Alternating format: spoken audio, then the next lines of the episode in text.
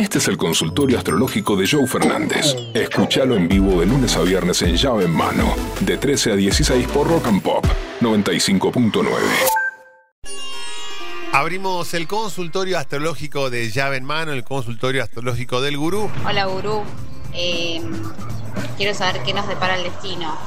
Mujer, yo soy de Leo y mi pareja de Acuario. Leo y Acuario son opuestos complementarios. Fíjate lo que es la energía de Leo. Mujer, yo soy de Leo y mi pareja es de Acuario. Cuando Y uno este siempre que vive acá. tiende a pensar primero en el otro y después en uno. Leo y Acuario tiene que ver con, eh, con, una, con una situación de Leo es el centro y Acuario es el excéntrico, opuestos complementarios. El aire de Acuario funciona muy bien con el fuego de Leo. Son personas que están destinadas a estar juntas. Hay como un brillo. Siempre pongo el ejemplo musical. Eh, que Leo es eh, Dua Lipa, de Leo es Madonna, y Acuario es Spinetta. Acuario es el distinto, la distinta, la diferente. Entonces llevan muy bien, porque las dos llaman la atención. Una por centro, Dua Lipa, Madonna, y otra por excéntrica, Spinetta, con canciones de 14 minutos, con estribillos eh, larguísimos. Cada uno tiene su forma distinta de llamar la atención. Por eso no chocan, por eso no compiten. Excelente relación Leo y Acuario. Denle con todo y además el 2023 es un gran año para ambos signos. Hola Gurú, la Hola. radio está buenísima. Gracias, Luca. Los dos somos de Tauro. Hay compatibilidad. Tu pregunta es igual que tu respuesta y tu forma de ser. Tauro es así, concreto, cortito y al pie. Che, soy Tauro, él también. ¿Qué onda? Compatibilidad, desarrolla. La Tierra es así. La Tierra, obviamente, por definición, la Tierra es concreta. ¿Cuáles serán los de Tierra, Gurú? Virgo, Capricornio y Tauro. La Tierra es concreta, para la Tierra 2 más 2 es 4, para Acuario 2 más 2 le da con coma. Cada uno tiene una forma de ser y una personalidad distinta. Cuando yo encuentro a alguien con mi misma energía, me facilitan mucho las cosas. Tauro con Tauro facilita las cosas, porque la otra persona es como yo, racional, testaruda, un poco obsecuente, muy, muy plantada en sus ideas. Entonces, che, qué caprichosa que es esta persona. Bueno, yo soy igual. Entonces, termino entendiendo mi energía al compartir mi vida con otro. Toda la vida les digo lo mismo. Compartan, aunque sea un espacio, unos meses, un pedazo de su vida con alguien de su mismo signo.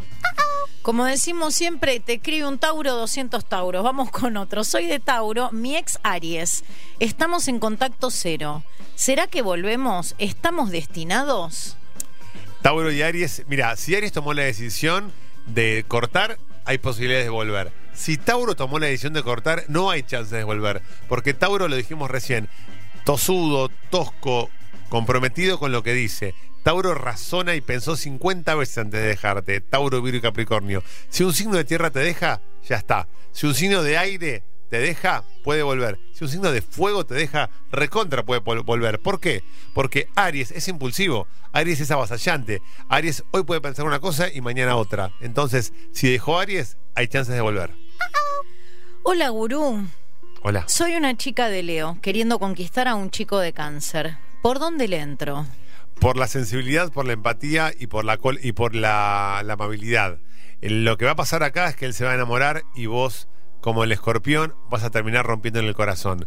El chico de Aries eh, siente que la energía de Leo es muy fuerte para él, que la energía leonina.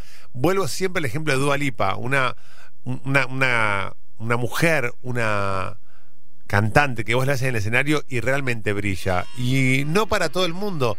eh, no todo el mundo puede estar con alguien que brilla constantemente. Y alguien de cáncer, que es como más sensible, más inseguro, más introvertido, salir con alguien de Leo le va a costar mucho. Por eso, sensibilidad, empatía, amor, sutileza y no mostres tu sol leonino todo el tiempo. Bajate un poquito el copete, mostrate más sensible, más empática, lo vas a enamorar, obviamente. De hecho, él está enamorado, pero él no se anima a encarar esta relación porque tiene miedo de no estar a tu altura. Hacele sentir que está a tu altura y viví una relación ideal.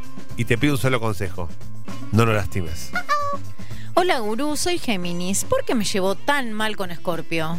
Porque vos sos charla, comunicación, diversión, sos uno de los signos más lúdicos del zodíaco. Y Escorpio es intensidad.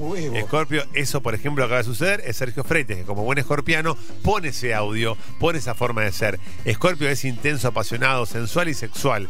Y Escorpio todo lo vive con intensidad, como digo Armando Maradona. Los escorpianos son personas que sienten la vida todo el tiempo. Y Géminis la pasa bien, es divertido, es buena onda. Por lo tanto, eso es lo que pasa.